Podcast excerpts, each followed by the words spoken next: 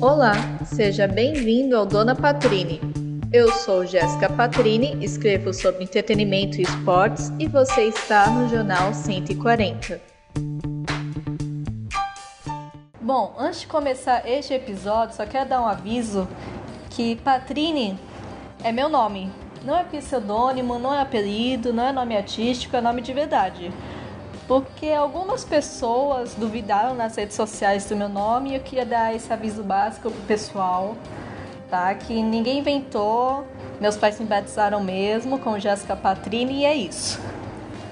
Bom, começando o episódio de hoje, primeiro vou apresentar meu amigo Gabriel Gato, que é jornalista do G1 Santos. Oi, Gato. E aí, muito obrigado pelo convite, tô muito feliz de estar aqui. Ó, oh, puxa saquinho, hein? Gostei. Uh, primeira pergunta, gato. É, eu tiro um pouquinho de sarro, eu brinco que você é repórter da editoria Pets. Você sempre faz matérias voltadas para bichos ou matérias curiosas. Pode citar alguns exemplos para começar o bate-papo? É, vou citar duas matérias que eu fiz, uma mais recente, é, agora se não me engano, começo de dezembro, final de novembro, é, do Pato Enzo é, que nada mais nada menos que um pato, que foi, é um vídeo flagrante de Itanhaém, de um pato que foi sequestrado. O vídeo mostra claramente uma pessoa roubando um pato.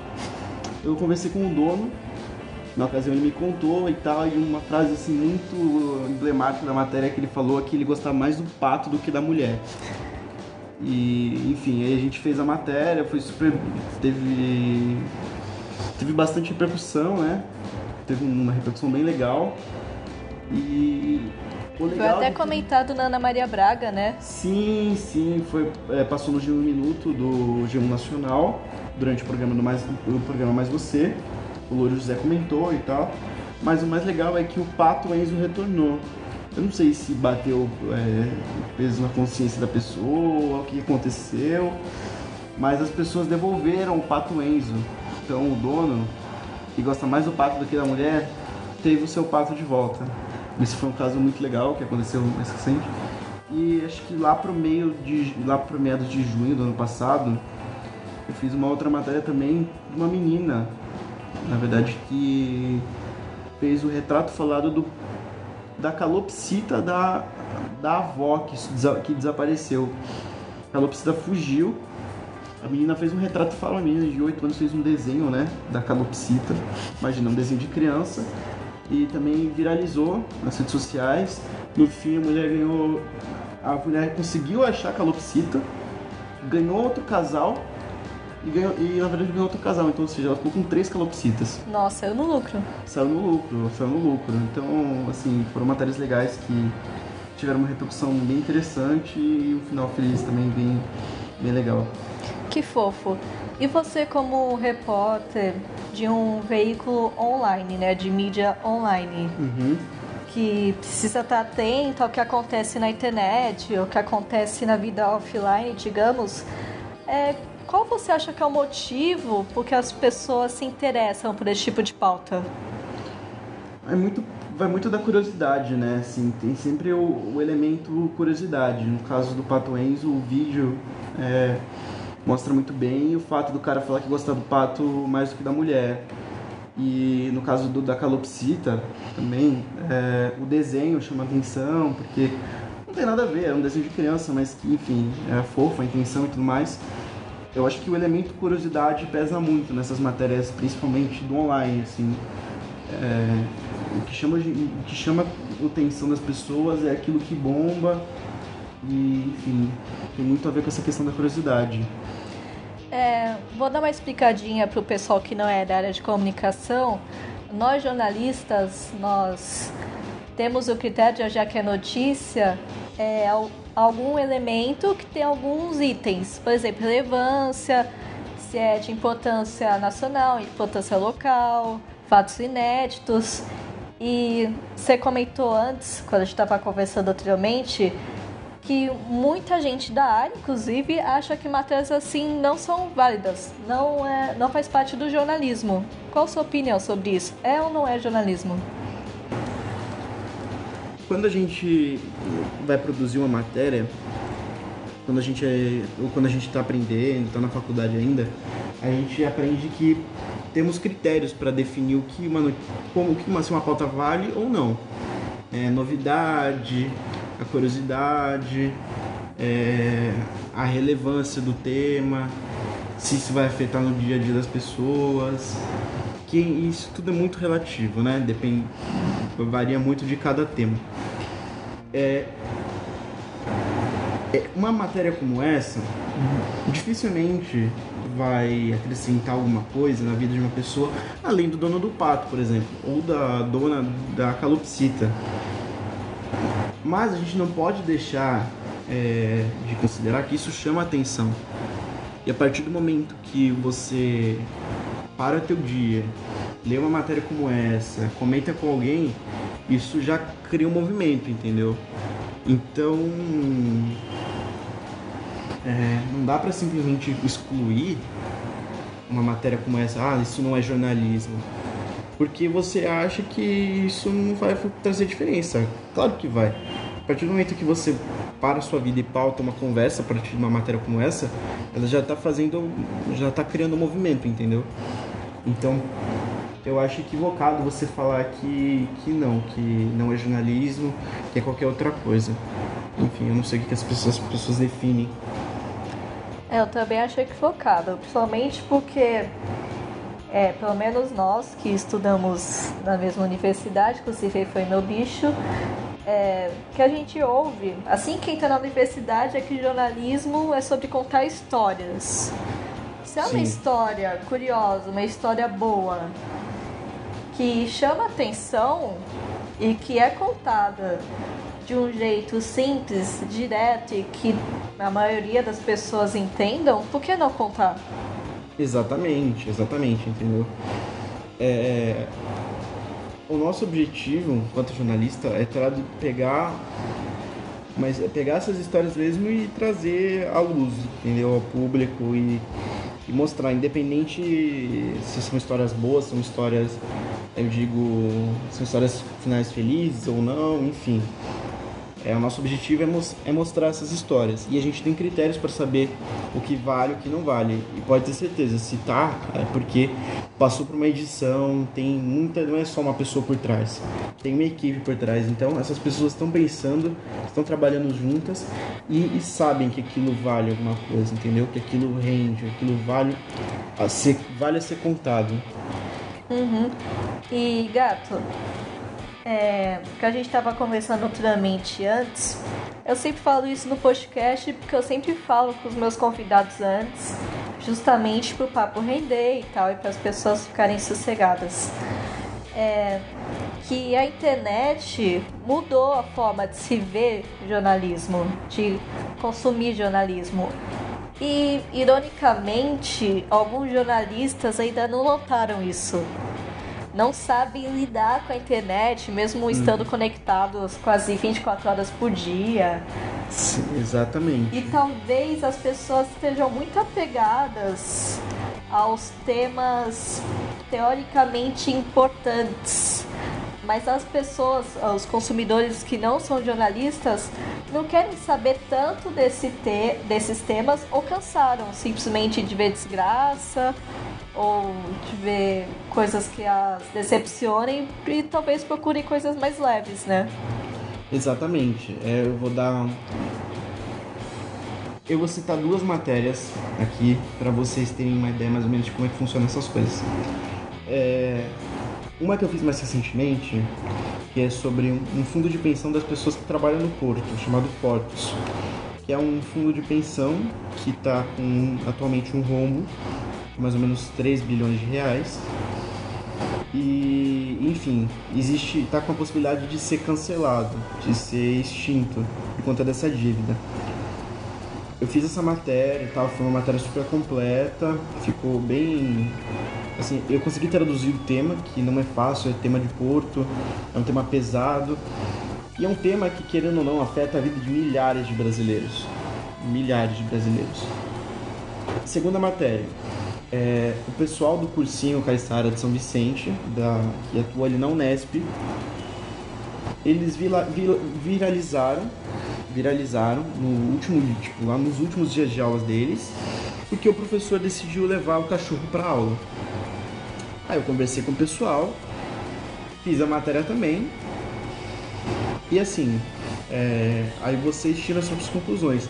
O que afeta mais a vida das pessoas? No fundo de pensão, que não afeta, que não é, que não sustenta somente os trabalhadores como suas famílias e está com um de 3 bilhões e, e com a possibilidade de ser extinto, ou um professor que levou o cachorro para aula. Agora, partindo dessas duas matérias, qual vocês acham que rendeu? Não resta, não, não tem dúvida que o cachorro, o cachorro viralizou, foi para Facebook, foi para estourou no Facebook, estourou em rede social e enfim. E o Porto, um pouco a gente comenta. Então é muito, é muito relativo isso. É o que, o que, que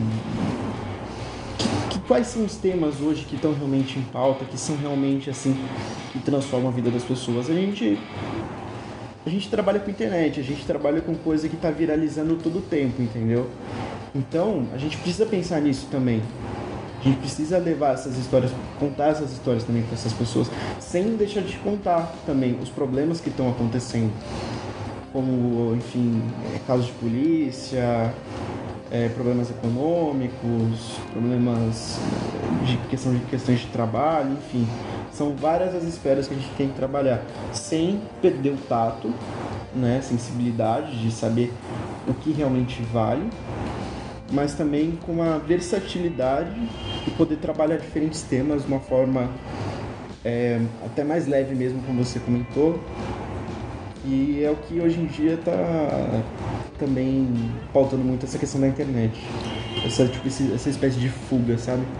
Sim, eu acho que essa espécie de fuga, como você comentou do cachorro, do pato Enzo, da calopsita Kiko, bicho atrai atenção em geral e outras coisas, porque as pessoas se identificam muito com bicho. A maioria das pessoas, pelo menos as pessoas boas, gostam de bicho, as pessoas confiáveis, né? Inclusive, é. quem não gosta de bicho não é confiável, então não confie em quem não gosta. É, todo mundo se identifica, porque a maioria tem um cachorro, tem um gato, tem um passarinho. E gera identificação, aí passam para outros pais de pets, para outros donos. E acho que as pessoas na internet buscam isso, né? Identificação. É, não só no jornalismo. É, e quando eu digo assim, não só no jornalismo, eu digo nessas matérias tradicionais, né? É a questão de, de produção de conteúdo no geral. A, gente hoje vive nessa busca por identificação. Não é, não é raro eu ouvir comentário do tipo assim. Só para dar um exemplo, quando você abre um portal de notícia, você vai se deparar com notícias mais hard news, que eu digo mais factuais, casos de polícia, casos de economia, política, enfim, é, esporte e entretenimento. Só que aí é, também existem jornalistas especializados em cada uma dessas áreas. Agora você, você vai me dizer, ah, é, eu ouvi esses dias uma matéria falando sobre a Marília a Naira Azevedo. Que, enfim, eu nem lembro o contexto da matéria, eu acho que ela não estava feliz com o corpo dela. Eu vi uma pessoa dentro da redação comentar aqui o que, que isso atrai na vida da pessoa, o que, que isso muda na vida de uma pessoa, por. Qual que, né, qual que é a relevância disso, né? Meu, se você é fã da pessoa, se você acompanha a vida daquela pessoa no trabalho, e você vê que aquela pessoa não tá feliz com o corpo dela. E caramba, uma pessoa que tá famosa, que tá rica, que tá ganhando muito dinheiro, tá fazendo muito sucesso, não tá feliz com o corpo. E você que trabalha, que tem que correr atrás das coisas, também não tá feliz, isso gera uma identificação, isso gera engajamento, isso gera. É, enfim, uma conexão do leitor, da pessoa que está consumindo aquela, aquele conteúdo, entendeu? E é isso que a gente busca também, essa, essa questão da. Como é que eu posso explicar? As pessoas buscam essa questão do engajamento, a gente busca essa questão do engajamento mesmo, sabe? Dessa identificação no geral. É, essa questão do engajamento tá sendo bem falada por conta das redes sociais, por conta do vício das pessoas, somente agora que todo mundo quer ser influenciador digital, como afeta a produção de notícias, a produção do conteúdo para a internet? Como você sente que afeta o seu trabalho, Gato? Essa questão das redes sociais é muito interessante, porque hoje a gente anda de mão dada, sim. No site, é, a gente tem, a, tem as páginas do, do Facebook e página do Instagram e Twitter e a gente anda de mão, mão dadas com as redes sociais mesmo, porque é de onde parte grande. de onde surge grande parte do nosso público também, na verdade. As, é impressionante o quanto as matérias vão bem, questão de acesso, uma matéria entra bem no Facebook, tem um bom engajamento, por exemplo. Isso exige todo um estudo, todo um conhecimento para você saber os melhores horários, a melhor forma de produzir aquele conteúdo. Então, e, e também na própria questão da procura de pauta, de produção, de pré-produção de matéria. Então, a gente passa a ter uma relação muito mais próxima com as redes sociais, às vezes muito mais do que a gente gostaria. Mas é questão da gente saber utilizar essas ferramentas a nosso favor. A procurar as melhores pautas, a encontrar uma fonte um pouco mais rápido, enfim, tudo para que a gente consiga ter uma maior facilidade também no processo de, de produção da matéria, do conteúdo. Uma coisa também que eu vejo muitos coleguinhas reclamarem, principalmente coleguinhas mais tradicionalistas, né? É sobre a linguagem das notícias em si. Porque, por exemplo, é, no G1, qualquer veículo grande de comunicação online, a linguagem de uma matéria da editoria de cultura, de entretenimento, vai ser totalmente diferente da editoria de economia. Isso sempre aconteceu. Sim. Por causa que o público-alvo geralmente é diferente. Sim, as pessoas podem consumir o mesmo conteúdo, mas não vão consumir da mesma forma. E principalmente com a internet, principalmente depois do WhatsApp, com as correntes de fake news, o jornalismo teve que se adaptar um pouco. Como você enxerga isso, a adaptação da linguagem jornalística? É, é evidente, na verdade, que a gente teve que se, se adaptar à nossa própria formação dentro da faculdade. A gente já vê essa, essas nuances assim da linguagem. A gente também a gente tem esse contato porque a gente também tem professores mais tradicionais, acaba tendo essa dualidade. Mas. Essa dualidade que gerava um pouco de briga, né? Mas tudo bem. Sim, a gente sabe bem. É... Hoje a gente tem que saber jogar com essas. Tem que saber utilizar, porque na verdade a gente. A gente tá falando com quem também? A gente tem que saber o público com quem a gente está conversando. E a maioria desse público é um público que utiliza dessa linguagem para se comunicar. É, seja entre amigos, seja nas redes sociais, seja, enfim, qualquer que seja a circunstância, é um público que está que tá ali, que está dando engajamento e que utiliza desses recursos para poder se comunicar. Então, é, a gente não tem que querer ter a prepotência de achar que eles têm que. Não, a gente também tem que se adaptar a eles, entendeu? Então, é, tudo isso faz parte. A gente saber encontrar um meio termo que exatamente, eu não vou usar meme para falar de uma matéria de política, entendeu? Agora, uma matéria do Patuense, por exemplo, o que mais rendeu é meme. Então, eu jurava que o pato ia virar assado, por exemplo. O Louro José também achava isso. Desmentiu o Louro José, rede nacional. Mas enfim. É... Então é isso, a gente tem que saber lidar com esses. Né, com, essa, com essa mudança, mas também ter a, a consciência de que a gente também tem um público que a gente tem que atender. Né, que a gente não pode produzir qualquer coisa e achar que o público vai vir atrás. Não, a gente também tem que ir atrás do público. Porque hoje a disponibilidade de conteúdo é uma coisa assim absurda, assustadora. Às vezes, a gente não tem noção da quantidade de conteúdo que a gente consome por dia. Seja de site de notícias, seja de página de rede social, conteúdo que a gente receba por aplicativo de mensagem, enfim, independente do meio. é uma quantidade absurda. E as pessoas têm o poder de escolher também. É, também existe um filtro pessoal, um gosto. Então a gente tem que saber jogar, tem que saber é, chegar de uma maneira mais fácil naquela pessoa para a gente poder ser notado também. Porque senão, é, o que, que adianta, não é mesmo? Sim, é isso da produção de conteúdo que você acabou de falar, era uma dualidade, né? Porque, por um lado, é ótimo que muita gente produza conteúdo, que dá chance para, por exemplo, muita gente que nunca estaria numa redação produzir conteúdo jornalístico ou conteúdo cinematográfico, enfim.